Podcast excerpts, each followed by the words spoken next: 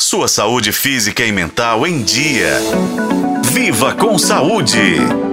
Você sabe a diferença entre HIV e AIDS? Pois bem, desde 1982, quando os primeiros casos de infecção por HIV foram noticiados, muita coisa mudou. Hoje, graças a terapias e avanços em prevenção, diagnóstico e tratamento, o HIV é considerado uma condição crônica de saúde. Vamos entender melhor essa diferença e como o vírus afeta o nosso corpo. Então, o que é o HIV? O HIV, ou vírus da imunodeficiência humana, ataca o sistema imunológico, deixando o corpo vulnerável a outras infecções. Ele mira principalmente as células essenciais para a defesa do organismo. O vírus invade essas células, se multiplica e, ao longo do tempo, enfraquece o sistema imunológico, fazendo com que ele fique incapaz de combater outras infecções.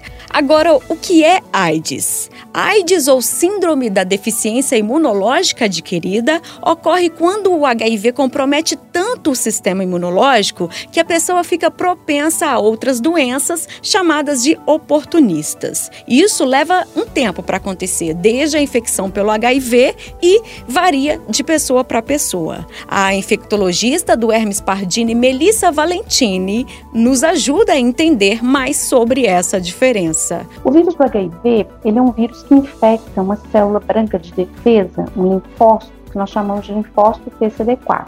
Então, ao longo do tempo é, da infecção, essa célula vai sendo depletada, vai sendo destruída. É isso que causa a AIDS, ou seja, quando a pessoa está infectada pelo HIV, ela tem essa quebra da, da célula de defesa CD4 e ela passa a ter o risco, ou já tem, algumas doenças que nós consideramos é, oportunistas, ou seja, são doenças que, se a pessoa tem uma imunidade normal, elas não vão aparecer. Então, basicamente é isso. O HIV positivo é aquela pessoa que está infectada pelo HIV, mas mantém ainda sua imunidade boa.